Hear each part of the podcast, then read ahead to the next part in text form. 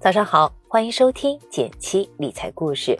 微信搜索“减七独裁公众号，关注后回复“电台”即可获取一元学理财机会。每天十分钟，带你慢慢变富。文稿已上传，欢迎阅读。接下来开始我们今天的分享吧。最近有很多朋友问我买的基金会亏光吗？这个问题其实很好回答，关键是另一个问题你更需要知道。一起来看看。我们知道，基金本质上是集合大家的钱，由专业的基金经理代替我们来配置投资，收益共享，风险共担。风险由高到低的基金类型是这样的：股票基金、债券基金、货币基金。一般来说，风险和收益成正比，风险越高，短期亏损可能性越大，相应的收益也可能会更多。就拿风险较高的股票型基金来说。其实是买了一篮子股票，而基金经理会帮你进行分散投资。比如文稿里的这只基金，前十持仓里有不同行业的股票。虽然单一只股票可能会出现黑天鹅事件，但是全部亏光的概率还是微乎其微的。另一方面，不少基金的合同中都有一个条款：当基金连续六十个工作日，基金资产净值低于五千万元。或基金份额持有人数不足两百人时，基金公司是可以清盘的。毕竟这样的基金也不值得继续运营了。清盘流程完成后，会把剩下的资产按照持有比例分配给投资者。所以基金亏光的现象还是比较罕见的。通常在那之前，基金就已经被清盘了。你可能会问，有什么指标可以让我们知道一个基金的波动大小呢？一个重要的维度一定要知道。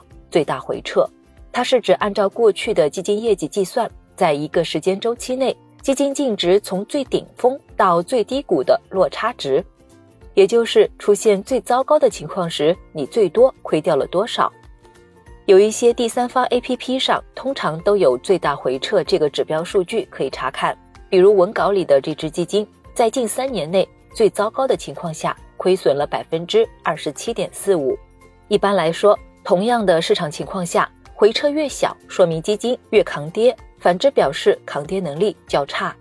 最大回撤也是一个判断基金经理应对市场极端情况的能力的重要指标。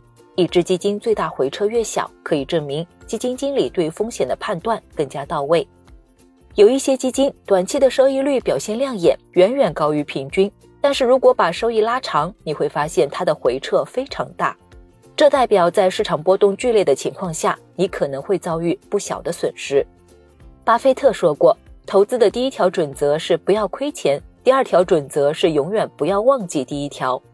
作为一个聪明的投资者，必须确保永远不让大多数资金大幅亏损，否则需要翻盘的成本会很大。当你在挑选的时候，把最大回撤作为一个参考。可以帮助你选出投资体验更好、能长期坚持定投的那一只基金。虽然最差的情况不至于亏光，但长期持有表现差的基金，不管是账户还是心情都会不美丽。对于投资小白来说，如果想要尝试高风险高收益的投资，可以从综合性指数基金开始，比如沪深三百或中证五百。只要国家经济持续发展，表现就不会太差。这听起来好像有点老生常谈。但经过实践证明却是真理。从数据统计来看，沪深三百指数基金在各个时间段内的统计收益表现都基本好过百分之五十以上的其他基金。因此，当作为新手判断力不够强的时候，买宽基指数基金是个不错的选择哦，并且建议大家采用定投的方式，不仅可以平摊成本，还能让我们拿得更久。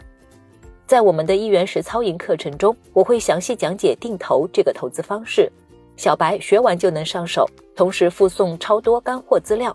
感兴趣的小伙伴不妨花一块钱来听听，报名方式详见文稿开头。